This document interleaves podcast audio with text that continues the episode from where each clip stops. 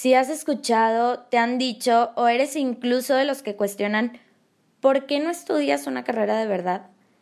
Estás a punto de escuchar justo lo que necesitas para entender la realidad de las cosas.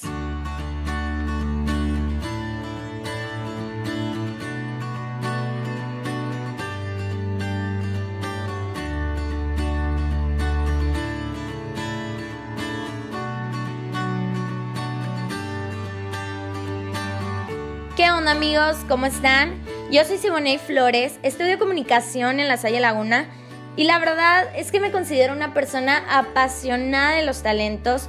Me gusta todo aquello que me reta, me gusta el medio artístico, pero sobre todo me gusta todo aquello que me hace cuestionarme acerca de mi futuro.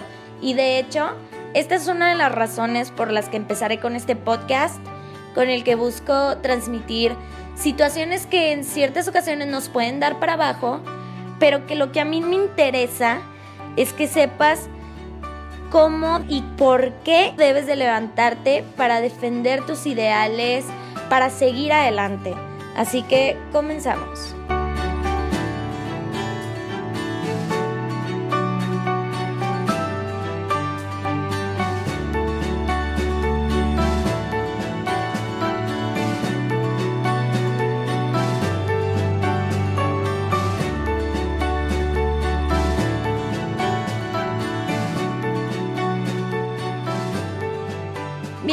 A este primer podcast inspirado por Dani, mi profe de radio. Bueno, en él vamos a hablar un poquito acerca de los grandes tabús en carreras que inclusive son consideradas como carreras patito.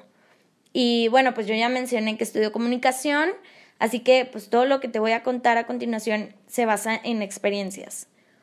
Hace algunos días, checando mi feed de Facebook, me encontré con una publicación que decía algo como las mismas personas que comparten posts eco-friendly, que comparten murales, que comparten artistas callejeros, etc., son aquellas que luego de un tiempo te dicen, ¿por qué no estudias una carrera de verdad?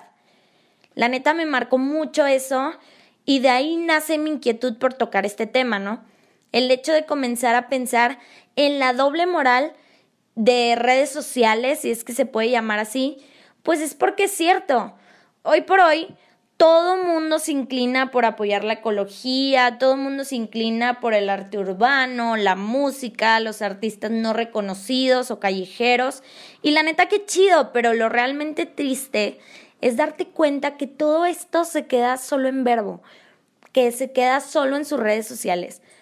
Porque la neta, ¿cuántas veces no hemos escuchado a nuestros amigos, a nuestros familiares que nos dicen, ¿cómo vas a estudiar eso?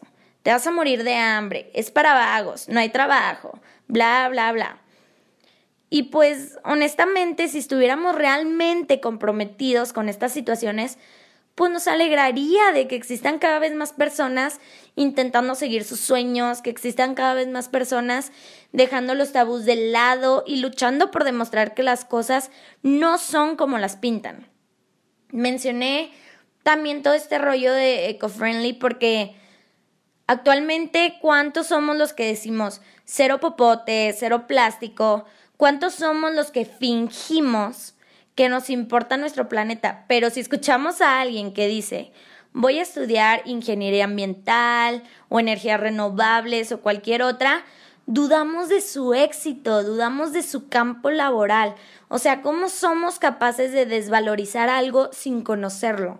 Es por eso que el día de hoy estoy aquí yo voy en quinto semestre, llevo 10 materias, pero al finalizar mi carrera, pues habré cursado cerca de 70 materias. E infinidad de veces durante este trayecto he escuchado de todo tipo de comentarios, lo que ahorita me recuerda a un profe que mencionaba algo como las empresas suelen desvalorizar más el trabajar con un talento que con un conocimiento. Y me llamó mucho la atención, me impactó mucho, porque claramente hizo referencia a lo mal pagados que pueden llegar a ser algunos artistas, simplemente porque las empresas creen que el talento no es tan importante. Pero ojo, los talentos son únicos y natos.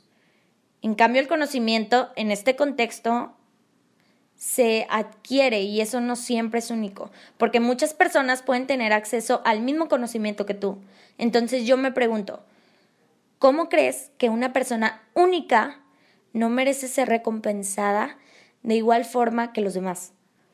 ¿Cómo llegamos siquiera a dudar cuando ese artista te está dando su esencia como persona, te está dando su esencia como profesionista? Porque él, al igual que los demás, estudió para perfeccionar ese talento. También es importante ser conocedores del tema para poder hablar de él. No podemos hablar por hablar. Tenemos que entender que un artista, ya sea comunicólogo, ya sea mercadólogo, ya sea licenciado en artes plásticas, escénicas, etc., es tan importante como un doctor, como un ingeniero, como un abogado o como cualquier otro profesionista. Y es que está muy mal desvalorizar una carrera por un sueldo que ni siquiera conocemos, que ni siquiera estamos seguros de. Y esto me lleva a que casi todos cometemos el mismo error de elegir nuestra carrera con base en el dinero que podemos hacer en esta. Y déjame decirte que es la peor forma de elegirla. Yo te recomiendo que encuentres una carrera que sea congruente con tus valores personales porque en un futuro no serás precisamente muy valioso para la empresa en la que estés si odias tu trabajo.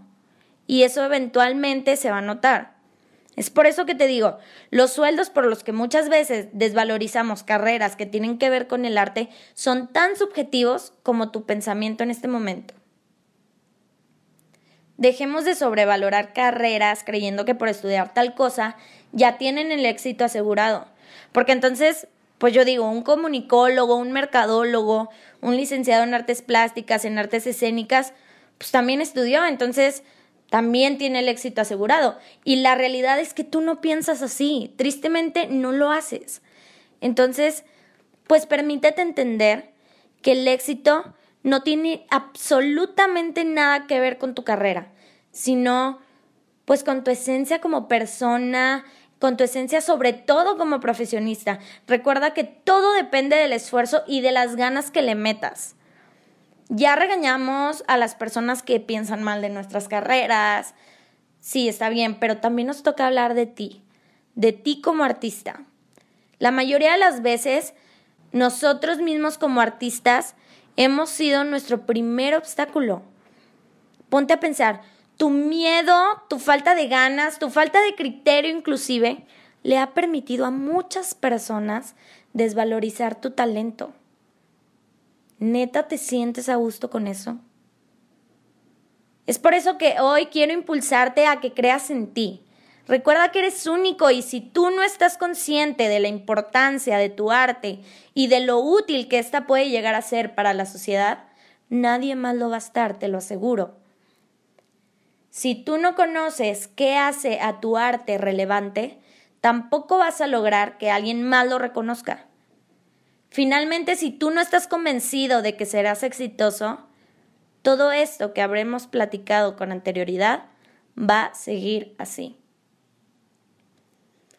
Por último, te quiero decir que tienes que empezar a condicionar a tu mente, educándote en un área que en verdad disfrutes, que en verdad te apasione, que en verdad sean sueños y metas. Tu educación es tu responsabilidad, que no se te olvide. Estudiar materias que te inspiren, te lo juro que te ayuda muchísimo y es la clave para ser exitoso y sobre todo para sentirte pleno.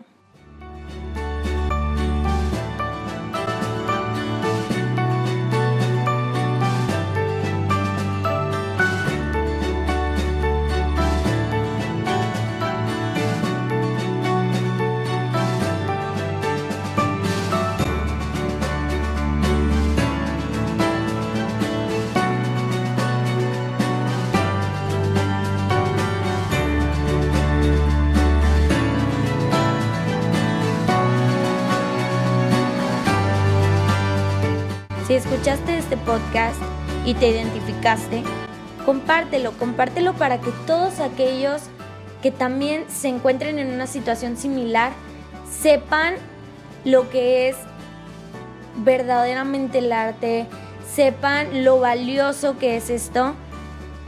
Y pues bueno, espero que este podcast sea un recordatorio para que entiendas que el éxito no es para quien piensa en hacer algo, sino para quien lo hace. Aquí los hechos son los que importan, las palabras no te llevan a ningún lado. Nos vemos, cuídate mucho, te mando un abrazo, yo soy Simone Flores y muchas gracias por escucharme.